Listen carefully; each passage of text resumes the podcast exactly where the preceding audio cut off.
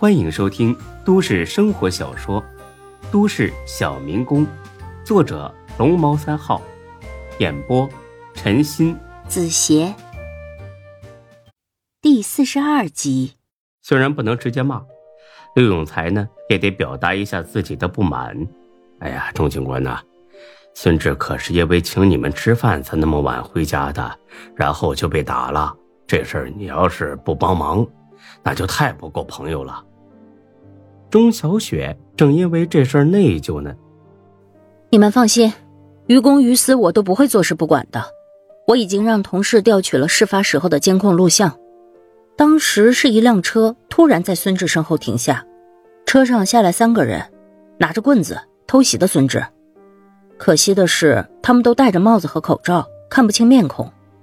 因此还需要时间去调查，查车牌呀，这么简单的事儿还用教吗？车牌也挡住了，那就调取这辆车驶过路段的监控啊！你打了白打呀！刘永才是越说越激动，大有一副兴师问罪的架势。孙志阻止了他，因为这么做一点用处都没有。而且他相信钟小雪一定会尽力帮忙。哎，才哥，才哥，别吵了，吵得我脑瓜子疼。你跟李欢出去一下，我有点事儿跟钟警官说。刘永才一听乐了，他觉得孙志是想带伤泡妞。哎，那行那行，那你们慢慢聊啊。他俩出去之后，孙志慢慢的坐了起来，钟小雪上去扶了他一把。孙志只是觉得他的手真滑。小雪，谢谢你了，给你添麻烦了。哎，你可别这么说，要不是我们去吃饭，你也不会出这种事儿。孙志摇了摇头，啊，和你们没关系，这些人呢就是冲我来的。对了，你说他们是把车牌遮挡起来了，但是至少能看出是什么牌子的车吧？钟小雪。点了点头。嗯，我正想和你说呢，是辆黑色的奔驰 S 三五零 L。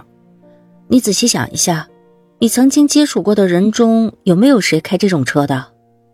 孙志马上想到一个人，那个开车带着于莎莎进入别墅区的人，他开的就是一辆黑色奔驰 S 三五零 L。难道是于莎莎让他来打自己的？他有这么大的胆子，敢找人打一个毒贩子？还是于莎莎也看出自己的真实身份，因此毫无忌惮了？见他有些发愣，钟小雪又问了一句：“有吗？”“哦，没有，估计是同行，看我们店里生意好，气不过。哎呀，算了，吃亏是福。我的新店呢，快开业了。”在这个节骨眼上，我还是安分一点吧。不行，不能纵容这种人，简直太猖狂了。你放心，我一定把他们揪出来。嗯，好吧，谢谢啊。我还有点事儿，先走了，明天再过来看你啊。不用，我才休息一会儿就出院了。在医院待久了，那好人也得待废了。孙志急着出院，只有一个原因，他要报仇，马上。就要去报仇，好吧，我看你也不是能在床上躺得住的人。嗯，那我回去再看个视频，有什么新的发现，第一时间通知你。好。他一走，刘永才他们两个就进来了。嘿嘿，你小子可以啊，是不是苦肉计博人同情啊？孙志淡淡一笑。我好像知道怎么回事了，我可能见过那个车主。啊，真的？怎么回事啊？孙志就把那天看见于莎莎的事儿说了一遍。刘永才两人听完之后破口大骂：“这个臭婊子肯定是他干的！孙志，咱们得给他点颜色瞧瞧，他也太小瞧咱们这些亡命毒贩了。”虽然没有确切的证据，但是直觉告诉孙志，这就是于莎莎干的，这让他怒不可遏。你可以随时走人，也可以找别的男人，但是不能把我当猴耍吧？从认识到现在，连买东西带给钱，孙志在他身上也扔了十几万了，换来的就是这顿暴打。哼，此仇不报，怨气难消。嘘，你们两个先别出声，我给他打个电话。孙志拨通了电话，于莎莎竟然很快就接了。孙志摁了免提，电话那边，于莎莎娇滴滴的问孙志：“最近怎么这么忙，都不联系他？”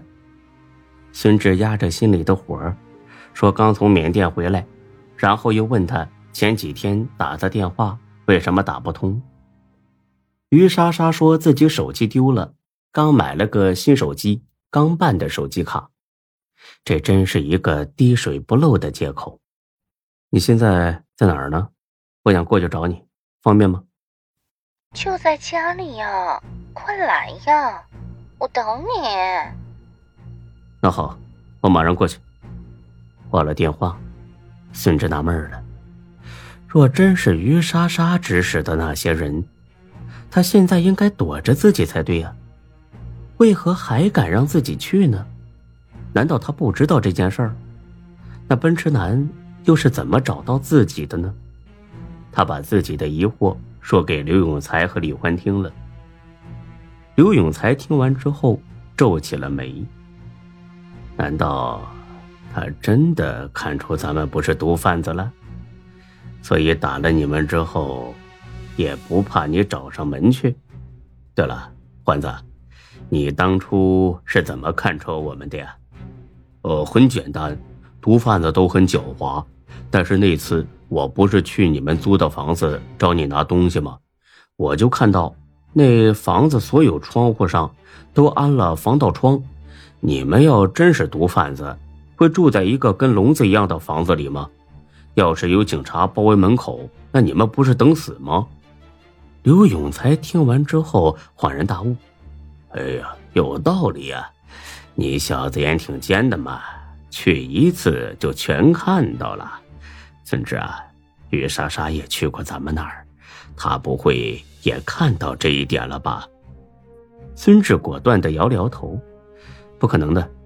我跟他说，我有好几个住处，这里只是其中一个，他不可能往这方面想的。他们三个想来想去，想半天还是没啥头绪。刘永才说。要不你见见他，套一下他的话，我跟欢子跟着，就守在门口，有情况你喊我们俩，我们俩就冲进去。不用，我自己去就行。别的呀，你怎么知道这不是他给你下的套啊？万一那个奔驰男在他家里等你呢？你还想再挨一顿打吗？孙志本想说，昨天晚上被打那是自己喝多了。而那些人呢，又在背后偷袭。今天再想打自己，没那么容易。但是，看李欢和刘永才一脸关切的看着自己，他也不好反驳这份好意，只能是答应下来。那也行，那男的要是在才好呢，我非得让他横着出门不可。就这样，他们三人打了车，直奔于莎莎的家。一进屋，屋里边很暗。只见这于莎莎呢，穿了一件透视的蕾丝裙儿，摆了一桌的烛光晚宴，哎，弄得你别说啊，挺有那情调，有那意思。这孙志进来，他凑上去那就是一顿亲，手也不闲着，直接往孙志裤裆里摸。孙志又不是太监，虽然心里边不爽。但是他的身体还是很诚实，顺势呢，把于莎莎往墙上那么一摁，掀起她的裙子，哎，就进去了。这刘永才和李欢担心孙志出事儿，因此呢，趴在门上仔细的听，听到里边嗯嗯啊啊的，刘永才笑骂了一句：“嘿嘿，听见没，欢子？”这傻逼又他妈干上了，估计那男的没在这儿。哎，你听那雨沙沙骚的就那么大声，就跟八百年没让男人干过似的，上下左右住户全能听见。哎哎，你你别急呀，你给我留点地儿一起听啊。他俩完全忘了来这里是什么目的，越听越起劲儿，直到有人喊了一嗓子：“本集播讲完毕，谢谢您的收听，欢迎关注主播更多作品。”